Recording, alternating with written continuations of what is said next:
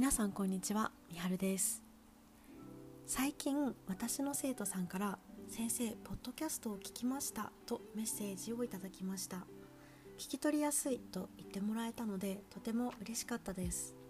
もし私にポッドキャストで話してほしいテーマがあったら遠慮なく教えてくださいね。今日は12月25日日曜日。お昼の12時です。クリスマスですね。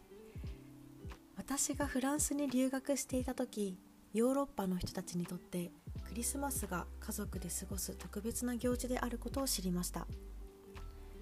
日本では年末年始を家族で過ごしますがクリスマスは友達や恋人と過ごす人が多いです。でもフランスはその逆でフランス人はクリスマスを家族で過ごして12月31日の大晦日や年越しのカウントダウンを友達とします。西洋と東洋を比べた時に習慣的宗教的な違いはあるものの大切な人たちと特別な時間を過ごすことに変わりはないなと思いました。さて今日は一人旅についてお話しします。それではそろそろ始めていきましょう。皆さんは一人で旅行したことがありますか？国内を旅行することを国内旅行海外を旅行することを海外旅行と言います。そして一人で旅することを一人旅と言います。ある会社が実地した調査によると8割以上が一人旅経験者であることが分かりました。私が初めて一人旅をしたのは18歳の時でした。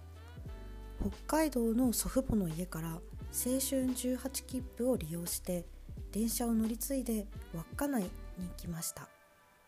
日本の最北端に行ってみたかったんです。青春18切符とは JR が発行している電車などをその切符1枚で一日中好きなだけ乗ることができるお得な切符のことです。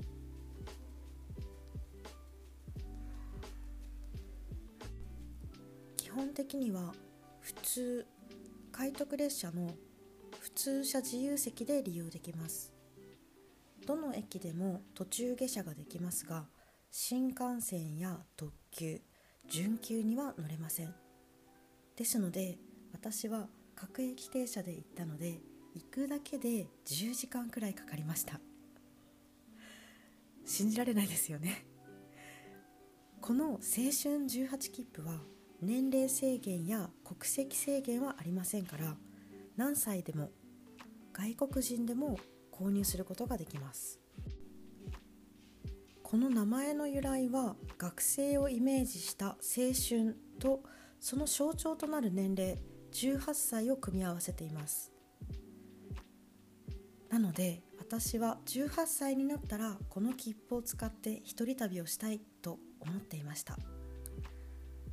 まず私は稚内に1泊してそれからフェリーで利尻島に移動しました。利尻島には2泊しましたが礼文島も観光しました。北海道は酪農で有名ですが豊かな水産資源にも恵まれた地域です。特に利尻島では昆布礼文島ではウニが有名です。また利尻島には利尻富士と呼ばれる山があります。自然が豊かで夏にはハイキングやサイクリングを楽しむことができます。私は一人旅を通してその土地でしか感じることのできない空気感や雰囲気そこで暮らす人々の生活に惹かれました。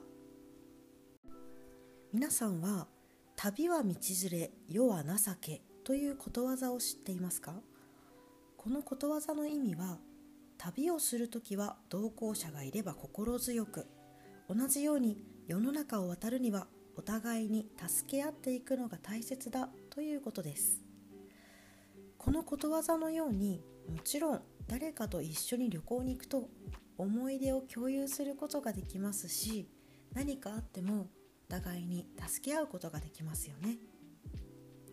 一人旅は話し相手がいないからつまらない。安全防犯面に不安があるという懸念点がありますが自分だけの時間を持てることがいい点ですよね。私は北海道での一人旅以外にも今年はオランダのアムステルダムやオーストリアのウィーンを一人旅しました。時間とお金が許す限りこれからもいろいろな場所に行ってみたいと思っています。もし皆さんが一人旅をするとしたらどんなところに行ってみたいですか？今回は一人旅についてお話ししました。最後まで聞いてくださってありがとうございました。それではまた次回のポッドキャストでお会いしましょう。